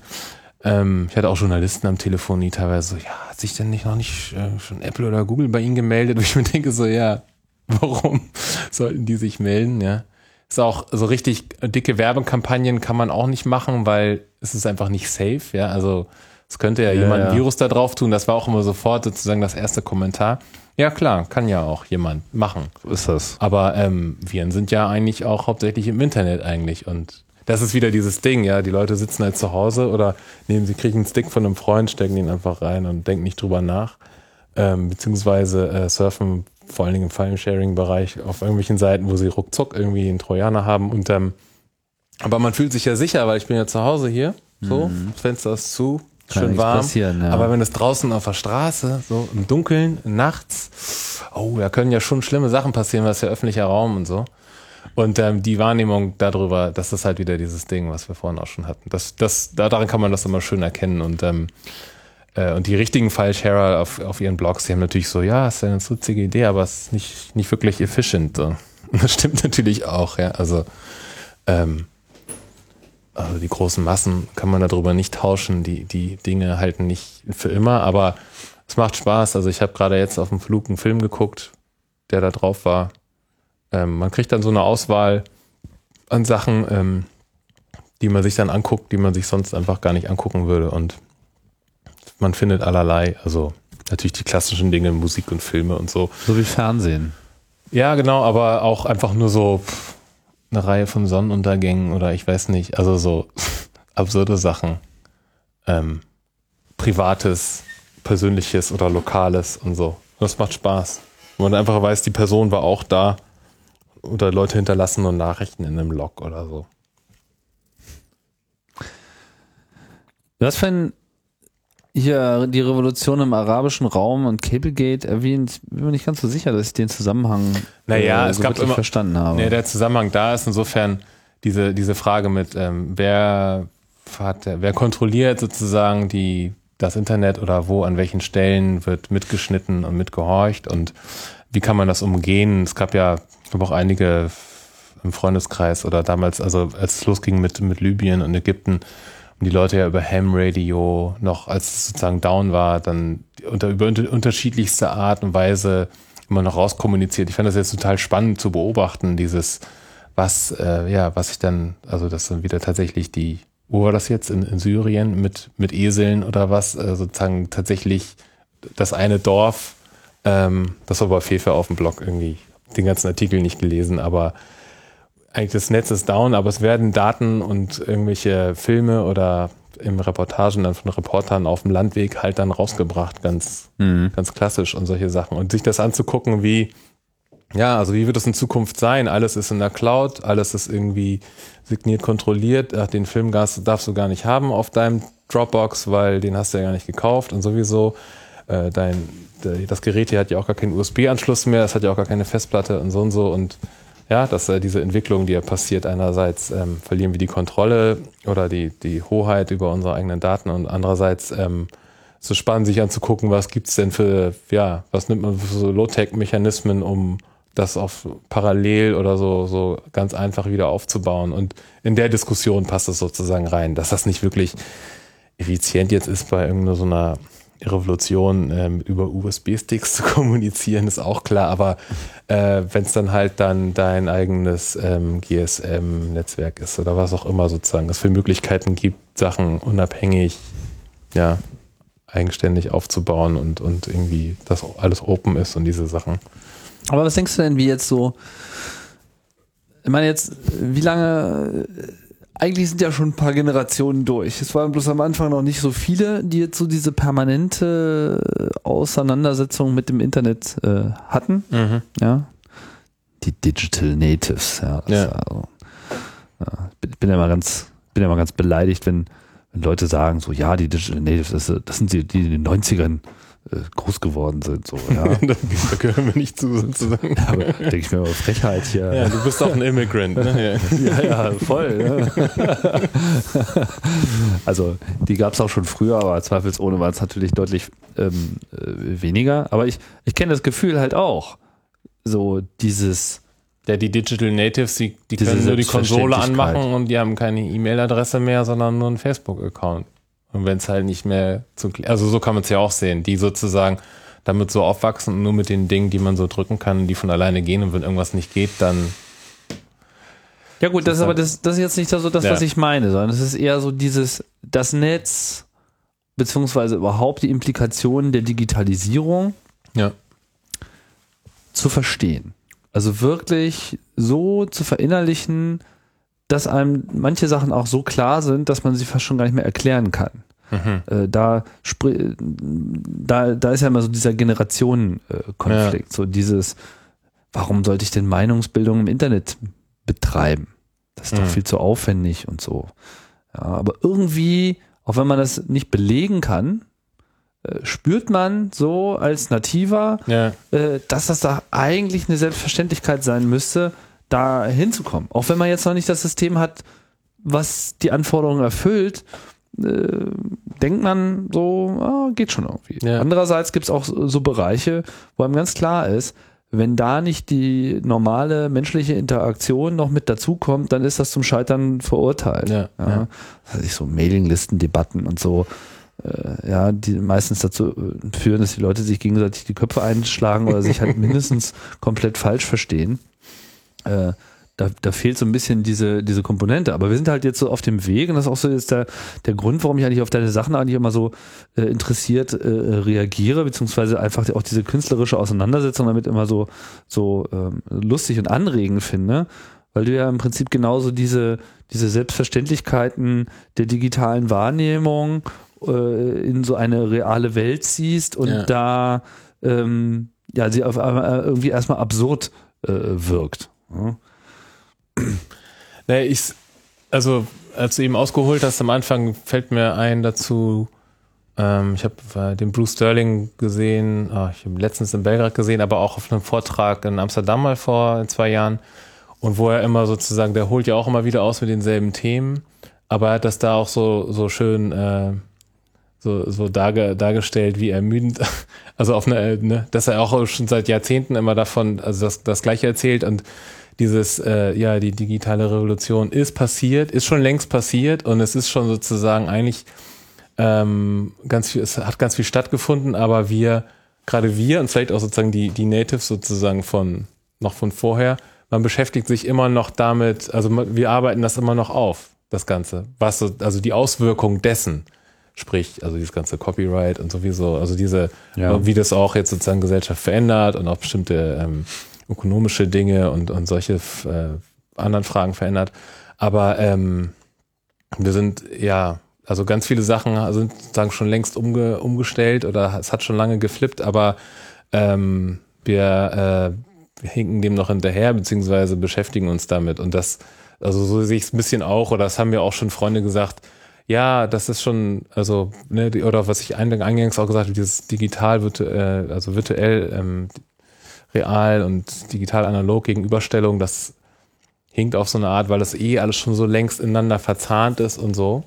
Und ähm, das, das, wo sich teilweise sozusagen, oder ja, hier die sozusagen die Netzgemeinde sich mit der Politik noch rumschlägt oder dieses so den Internetausdruckern und wie es immer so heißt, das ist natürlich immer noch irgendwie, äh, das ist natürlich brandaktuell, aber in anderen Bereichen ähm, stellen sich die Fragen ja überhaupt nicht mehr, ob man das jetzt so machen müsste oder nicht, weil das wird sowieso irgendwie online und digital gemacht oder so. Und ähm, ja, wie viele Generationen da jetzt sozusagen durchgehen oder, also ich, ich habe so ein bisschen das Gefühl, wie äh, so wie ich selber oder sozusagen die, die Art von, von Netzgeneration beschäftigt sich eben so sehr mit dieser Frage und für eine neuere Generation ist es halt, ja, ist es einfach so, es ist nicht so, ist dieses Spiel vielleicht auch schon gar nicht Nicht mehr so spannend. interessant, ja, weil, Mhm. ah, wo seid ihr denn hängen geblieben? So. Wir verarbeiten immer noch die Krise unserer Jugend. ich muss die Bang. ganze Zeit Podcasts darüber machen. Da ist was dran. Da ist Ja. was dran. Ja, vielleicht sollten wir das einfach beenden. Und nicht mehr drüber reden. Nee, das, Aber das ist die Chronistenpflicht. Es bleibt, nein, es, es bleibt nichtsdestotrotz na, natürlich aktuell. Und es ist das ist ja auch, also gerade so ein Projekt wie dieses Dead Drops zeigt das ja auch so sehr, das hat so viel Presseanfragen bei mir gegeben, gibt's immer noch und einfach dieses Bild von dieser USB, also dieser Datenstecker, der so aus der Mauer guckt, diese, das ist ja auch das, was, Ja, was glaube ich, daran so rockt, also so zieht, dass, dass es, ähm, weil sozusagen äh, File-Sharing, austauschen, machen ja eh alle irgendwie mit einer Festplatte. oder Also so, dieses. Sinnbild des Genau. hochmobilen, digitalen, abstrakten eingemauert Ja. in einem Sinnbild des statischen Genau. und digitalen. Ja. Und ich finde dieses Bild, also ich mag das so gerne mit, ähm, das ganze Haus wird dann sozusagen in dem Moment das, das Flash-Drive oder, oder äh, du, Leute nehmen ihren teuren, teuren, was ich nicht was, Laptop und ähm, äh, gehen damit irgendwo in der Stadt an einen Kannstein, wo es vielleicht nass und dreckig ist und schließen sich da an und wissen gar nicht, was sie darauf finden und es könnte gefährlich sein. Also mich haben auch Journalisten gefragt, so Marke, die sich nicht getraut haben anzuschließen, was die denn machen sollen und so. Und ähm, das, äh, das äh, rüttelt sozusagen an diesen, an diesen Fragen oder genau an diesem, ja, das ist sozusagen Stadt und alles ganz äh, sozusagen, ja, äh, physisch ähm, althergebracht und, und plötzlich hat das da so diese konkrete Verbindung. Ja. Ich habe mich früher auch ganz viel mit Location-Based Services, hieß das ja mal irgendwie Anfang der 2000er, heute ist es irgendwie, weiß ich nicht, äh, Locative Media, keine Ahnung, wie das jetzt heißt, aber gibt da, glaube ich, ein Sammelsurium an Buzzwords. Das Ja, ja. spaltet sich jetzt ein bisschen mehr auf. Mich erinnert das ein bisschen an Geocaching, was du Ja, äh, genau. machst auch, Geocacher, äh, die ganze Gru- Gruppe hat natürlich da auch ähm, äh, alle auch mal dazu kommentiert auch, ja. Ähm, hat natürlich was damit zu tun. Ich fand da immer noch, also Geocaching ist ja so, du musst, da geht's ja eher, also glaube ich, natürlich geht's darum, diesen Schatz zu finden und sowieso. Es gibt übrigens das, das, äh, das Vorbild davon ist Letterboxing, was aus, aus England kommt, aus Mitte des 19. Jahrhunderts. Sehr interessant, sich das mal anzugucken. Letterboxing. Letterboxing ist wirklich, also ist im Prinzip Geocaching ohne GPS. Und ähm, aber bei, bei Geocaching geht's ja vor allen Dingen, als sie damals das, das GPS freigeschaltet haben, um dieses, oh, ich kann mich verorten im, Lo- im, im globalen Grid sozusagen. Ich kann Teil dieser digitalen Karte sein und kann über Ko Koordinaten was finden. Und am Ende findet man halt diesen Schatz oder das Buch und trägt sich ein oder dann ist was in der Dose. Ich habe das selber nie gemacht, aber da geht's tatsächlich um dieses Verstecken. Und bei Dead Drops ist ja eher, die sind ja nicht versteckt. Was ja mitunter ein Problem ist, weil sie dann schnell wieder verschwinden, weil irgendein Troll dann doch vorbeikommt und den dann rauszieht. Aber ähm, man muss sie nicht wirklich suchen, suchen als Versteck und, und das, was man findet, ist dann digital, im Gegensatz dazu, dass der Weg dahin digital ist. Man muss sie vielleicht einfach so ubiquitous machen, dass äh, Ja, das nicht mehr so weggetrollt werden kann. Genau. Das ist natürlich dann auch eine ziemliche äh, Harakiri-Aktion, aber einfach so den, den Stick nehmen, da reinballern, Ja, zack, bisschen Gips, fertig. viele machen halt. Oder die pflegen halt, ja. Also, wenn du deinen eigenen hast, dann, also wenn es so sozusagen so eine Art Paten gibt oder so. Ja, man könnte ja einfach an seinen Briefkasten einfach einen anbringen. Ja, Und ja. Der ist dann nicht ganz so tot, aber wenn einem Leute halt äh, digital äh, Was? äh, Man kennt Ja, das ja immer ja. so, ja, schick's mir doch zu, hier ist meine Adresse. Und dann so, ja, kann ich dir das nicht digital schicken? Ja, kein Problem, ich habe auch einen USB-Stick an meinem Briefkasten. Also wenn du dir einen machst, kriegst du da bestimmt was drauf. Ja, mach das mal. Es gibt ja lauter Spin-off-Ideen gerade. Ich find's super. Also angefangen von, äh, in Wien wollen jetzt welche, ein Freund, ähm, so Kaffeetische machen, wo das sozusagen mit eingebaut ist, ja. Gibt ja so ein bisschen die Regel, ich habe ja aufgestellt, die müssen irgendwie outdoor, also draußen sein und öffentlich sein und auch rund um die Uhr zugänglich sein und so. Ist natürlich klar, dass, was aus Brasilien haben sie ziemlich schnell gesagt, ja, du kannst ja nicht deinen Laptop einfach auf der Straße auspacken und so, je nachdem, wo du bist, das ist nicht so gut, dann ist der eher schnell weg. Dann machen Leute das auf dem Campus und so und dann ist der vielleicht irgendwie limitiert zeitlich, aber ist dann ja auch sozusagen okay, also ich glaube, es gibt ja auch hier im, im, im Club ein Indoor, oder? Weiß gar nicht. Ja, ich glaube, es ist oft sozusagen, aber dann, also und es gibt allerlei, ähm, Ja, aber das Schöne ist, das Ding, die Dinger entziehen sich einfach dieser Allgegenwart ähm, des Netzes. ja, Weil, äh, weiß nicht, früher war es einfach so schwierig, überhaupt an Informationen heranzukommen. Und wenn man halt von irgendetwas eine Kopie hatte, war das einfach irre. ja, Ja, also äh, so allein schon dieses kleine Sammelsurium von lustigen Filmchen, die man mal irgendwo von anderer Leute Computern ja, runtergekratzt hat. ja, Und dann vergingen so fünf, sechs Jahre. Und mittlerweile, ja, kommen die alle zwei Wochen bei Failblog oder sind, sind irgendwie so wohl verlinkt, dass du einfach nur grob bei Google eingeben musst, worum es jetzt Ja, ja, äh, hier geht. Was weiß ich, zum Beispiel dieses T-Shirt-Folding-Video. Dieses äh, japanische, glaube okay, ich, das ist an mir vorbeigegangen. äh, wo halt ähm, Das ist an dir Ja, vorbeigegangen. siehst du, das ist schon wieder. äh, äh, genau, jetzt haben wir nämlich diesen Fall. Jetzt müsste ich das nämlich Zeigt sozusagen, wieder, genau. jetzt müsste ich das nämlich irgendwie ähm, finden und jetzt äh, kann ich halt überlegen, äh, wie könnte ich das hier. Jetzt gebe ich einfach mal Japan T-Shirt von ja, natürlich. Und das ist der erste Link, ja. Und äh, warte mal, ist es das eine oder ist es das andere? Ich glaube, es ist irgendwie tatsächlich das hier. Ich zeig dir das jetzt einfach mal kurz, ohne das jetzt hier groß äh, einzuspielen. Äh, ich weiß nicht mehr ganz genau, wann ich an dieses Video kam, aber es war auf jeden Fall so Prä-YouTube-Ära. ja. Ah, okay. Und äh, das war ein, äh, ein Schatz. Es war Ja, ein Schatz ja, auf meiner ja, Festplatte, ja. den ich auch irgendwie äh, zeigen konnte und so weiter. Und mittlerweile hat das so seinen Reiz verloren, anderen Leuten Videos zu zeigen, die man auf seinem Computer hat. ne? Nee, klar. So. Und das mag ich jetzt so ein bisschen auch an diesem, dieser Dead-Drop-Idee, dass es so unter Umständen so Dateien gibt, die, wo man sich irgendwo hinbewegen muss, um die dann zu äh, kriegen. Ja, genau, da ja, kommt ja. dieser ganze Aufwand der ganze Schweiß. Das macht ja aber auch äh, alle so verrückt, dann Abenteuers, dass also ne? von den Journalisten, ja, was ist denn da drauf? Was ist denn da drauf? Und ich sag dann, gibst du immer so ein paar Beispiele, weil die geben sonst nicht Ruhe. Und ich sag dann auch immer, es gibt diese Regel, man soll auch die Sachen nicht wieder online sozusagen laden, natürlich, also nicht hochladen, weil dann ist ja sozusagen der Witz weg, er ist ja, Ja. ist ja offline, soll irgendwie auch, und es ist eben dieses Geheimnis und es gibt jetzt, ich weiß nicht, über 400 Dead Drops weltweit und ähm, keine Ahnung, was da drauf ist.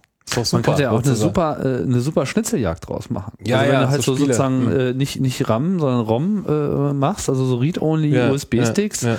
die du halt verteilst und du musst halt immer wieder die Datei runterlesen, um die Informationen zu haben, wo denn der nächste ist. Ja. So, ja. Ja, es gibt allerhand Möglichkeiten.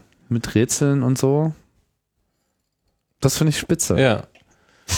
Und das, das, das, das, das gibt dem Ganzen auch wieder so, ein- so, so einen Spaß äh, zurück, abgesehen davon, dass es halt generell diese spielerische Note hat. Ne? Aber es gibt auch so, diesen Spaß an der, an der verlorenen Datei wieder. Es gibt gerade ein Projekt, das, ähm, ich weiß, ich werde es bei irgendeiner Ausstellung demnächst mal machen. Ähm, Ich hoffe im Herbst. Ne, ich will unbedingt so eine Katze machen mit so einem SD-Kartenhalsband.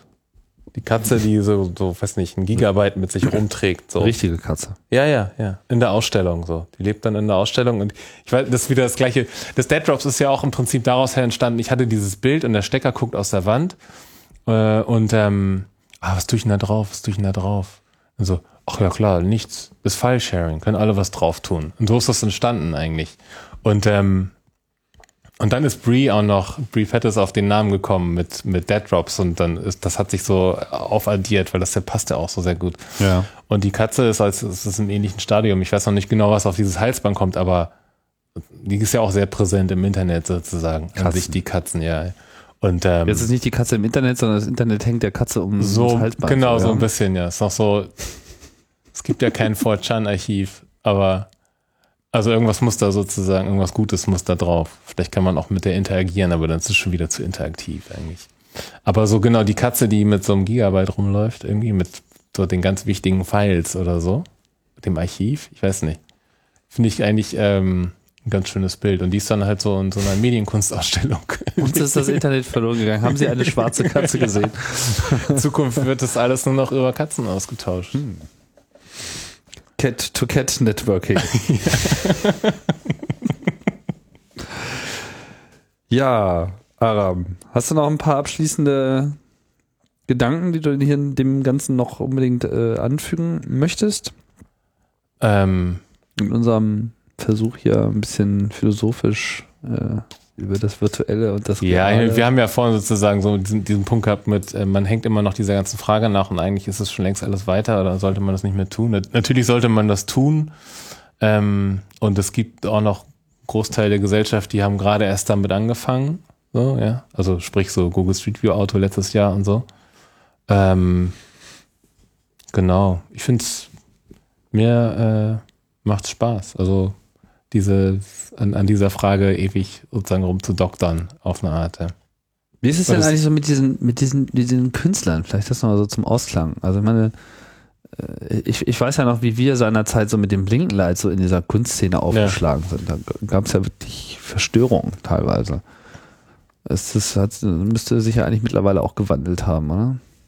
Ja, das, das ganze, sozusagen dieses ganze Kunstfeld und verschiedene Kunstrichtungen und wer da wo wie tickt und was macht und was es für äh, nicht äh, ausgesprochene Regeln gibt und so, das ist ja auch so ein Fass ohne Boden. Also man fängt natürlich, ich habe selber ja auch immer sozusagen so, also wie sagt man, selbst ähm, ja selbst für mich angefangen ohne Kunstausbildung und lalala und so.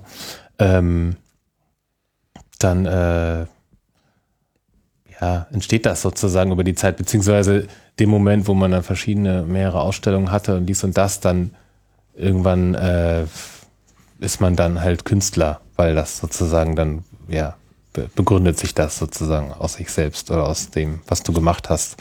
Aber die Leute haben, wieso, wie du, du hast mich ja auch am Anfang als Künstler vorgestellt, das ist sehr richtig. Ähm, dann könnte man lange über Medienkunst reden, aus der Ecke aus, sozusagen, aus der ich eigentlich komme. Aber auch da, ja, könnte ich auch viel zu sagen. Ähm, aber und schon, im Endeffekt, ich, ich werde aber mit Steven Kovacs neulich ja, viel ja. über Medienkunst geredet. Ich wollte das ein bisschen außen vor halten. Genau, ist ja auch richtig. Finde ich auch, finde ich auch gar nicht so, so spannend. Aber ich werde immer als, äh, dann werde ich als Architekt vorgestellt oder wenn ich auch in der Designkonferenz bin, dann stellen, stellen die Leute mich als Designer vor. Also ich passe da auch in, in viele Schubladen. Hab viel auf diesen Webkonferenzen und so geredet auch, die dann dann irgendwelche Google Map Marker natürlich super fanden oder wo das dann sozusagen in den letzten Jahren immer sofort äh, gesehen wurde und auch verstanden wurde. Und in der, in der Kunst, Kunstwelt fängt das jetzt so an. Jetzt, dieser Google Map Marker ist jetzt gerade, das ist so, es wird überall angefragt immer. Und ähm, ist da, war eine Art und so. Ich weiß nicht, also so ist dann plötzlich, äh, wo es auch, oder wo auch mal Arbeiten angefragt werden, die für mich vor drei, vier Jahren sozusagen hot waren, also interessant war jetzt gerade in Tallinn und habe diese, diesen, diesen Friends-Workshop gemacht, wo man aus Papier so ein Freundebuch baut und das ist irgendwas zwischen Social Network und äh, Facebook und Poesiealbum und mit Stempeln und lauter so Tools und, und ähm, das jetzt ein, zwei Mal gemacht und merkt dann halt auch so, ja, das ist eigentlich, das kann man jetzt zwar nochmal sozusagen auspacken, aber wenn ich jetzt was über Facebook machen würde, müsste man ja auch schon wieder was anderes machen. Beziehungsweise war damals ja immer eher so die Frage, auf welchem Dienst bist du? Heute ist das, das nicht mehr die Frage, auf welchem Dienst du bist, sondern ähm, ja, sind eh alle da und dann äh, stellen sich wieder andere Fragen und so. Und, und insofern ist das ja auch interessant, dass wie, wie, die, wie die arbeiten und bestimmte Fragen, so wann die wo bei wem ankommen und das ist in der Kunstwelt dann auch unterschiedlich. Und ähm, es gibt aber auch eine sehr aktive, äh, seit ein paar Jahren, also eben auch so eine, eine Szene aus, die sozusagen nicht aus der Medien, Medienkunstecke kommt, sondern richtig auch von den, ja, was heißt richtig, aber von den Kunstunis oder eher bildende Kunst kommt, die sehr viel Netz, Netzsachen machen. Also junge oder Netzkunst hat sich ja auch in den sozusagen in den 90ern, Anfang der Tausender verabschiedet so ein bisschen oder ist in der Versenkung verschwunden, aber es gibt also, ja, ihr kennt alle die Tumblers und Animated GIFs, weiß ich nicht, es gibt ja monster viel Zeug, was da sozusagen äh, rumgeistert. Und da gibt es einige Leute, die ziemlich intensiv da äh, digital arbeiten und vor allen Dingen nur digital arbeiten. Und ähm, das ist äh, spannend, sich anzugucken. Also auch so eine, eine neuere Generation, die, die ähm, das ja viel selbstverständlicher benutzt so wo man die ganze Diskussion um die Verschmelzung zwischen dem Realen und dem Virtuellen gar nicht mehr führen muss, vielleicht. Ja, ich meine, die sind sich dem natürlich auch bewusst und das kommt dann immer wieder vor allen Dingen dann ins Rollen, wenn dann um Kunstmarkt geht, weil das Bild, was an der Wand hängt, das wird natürlich eher gekauft als eine Webseite, aber es gibt eben auch Künstler, die verkaufen Webseiten. So, inzwischen. Verkaufen Webseiten? Ja, URLs mit einer Arbeit drauf. Ich finde das, ich finde das sozusagen äh, eigentlich eine, eine gute Sache. Dass das Damit sich der Käufer das dann in sein Internet reinhängen kann oder was? Nee, aber das, das, das Interessante ist, also es gibt nämlich diese, das ist sozusagen die Story, das kann ich ja hier auch nochmal erzählen, von, von Jody, das äh, ja be sehr bekannte äh, Netzkunst äh, äh, Kollaboration aus, aus Holland, die ja in den 90ern sozusagen sehr bekannt geworden sind und auch immer noch sehr gute Arbeiten machen, gute Freunde sind, die haben, das MoMA in New York wollte von denen eine Arbeit haben, eine frühe Arbeit, was, das sind alles immer Webseiten eigentlich. Ähm, und die wollten das sozusagen in ihre Collection aufnehmen und offline nehmen. Weil es dann ja in der Collection ist. ja, ist ja ganz, ist ja ganz logisch. Ja? Und, ähm, und äh, da haben die halt dann nachher nee gesagt. Nee, machen wir nicht. Dann kriegt sie die Arbeit halt nicht. die Webseite haben Ja. und dann offline nehmen, weil Das sie es dann in ihrem Dead-Drop äh, abgelegt haben. Ja, sozusagen. was auch immer, ja. Die sozusagen nicht checken, dass es auch, ne, also ich, das finde ich eigentlich sozusagen, wär- ist schon eine Errungenschaft, wenn man dann sagen Sammler eine Arbeit kaufen, die online ist und die einfach online bleibt, weil sie sozusagen online ist. Natürlich kann man sich dann über Kunstmarkt unterhalten und wie das so, ne, Leute kaufen ja am Ende nur Zertifikate und ich weiß nicht was. Auch bei anderen Arbeiten ist es so. Aber ähm, äh, genau, dass sozusagen diese, diese Denke, äh, eben, dass es nicht ein Unikat ist und dass es das nur einmal gibt, sondern dass sich das viele Leute immer angucken können und trotzdem das vielleicht sozusagen einer als Sammler hat oder eine gewisse Edition davon gibt oder so, ähm, finde ich auf jeden Fall spannend. Also spannender als das immer dann auszuprinten, äh, an die Wand zu hängen und zu sagen, das, ne, das haben wir jetzt ausgeprintet und deswegen kann man es verkaufen. Hm. Also, weil das ist, ähm, dann bricht's immer und dann wird's immer schwierig, sozusagen. Ja, du hast auch so interessante Sachen gemacht. Jetzt habt ihr das so in das Format überführt, damit es wieder handelbar wird und dann verliert es sehr viel dadurch. Ja, Aram. Ja, sagen, zu weitschweifig sollten wir vielleicht auch gar nicht erst Genau. äh, werden, aber ich fand das jetzt äh, mal eine schöne Gedankenanregung Ja. und auch eine äh, schöne Zusammenfassung so von den Sachen, die du da gemacht hast und wo ich auch finde, wo du, ja, die, die auch äh, so für sich genommen immer so äh, ausreichend bahnbrechend äh, waren. Also gerade das mit dieser Map, das Ja. ist ja schon fast Ja. ik ikonisch, ja. ja, ja, das ist Schön. irgendwie ein Klassiker auf jeden Fall. Ja, Insofern sage ich vielen Dank. ja ich danke auch. Nett. Und das war's. Hier, Chaos Radio Express. Hört man nicht so eine ausschweifende Sendung. Und äh, ja, nicht so ein Hardcore-Technik-Thema, aber das kommt bestimmt auch wieder. Wie lange haben wir dann gemacht? Ah, anderthalb Stündchen. Ach doch, ja, Dann doch schon. Wahnsinn. Das gilt hier noch nicht als ausschweifende Sendung. Was? Das Internet ist groß, es ist Ja. viel Platz auf den Ja. USB-Sticks. Klar, Da geht eine Menge rein. schön. Also das war's. Bis dann.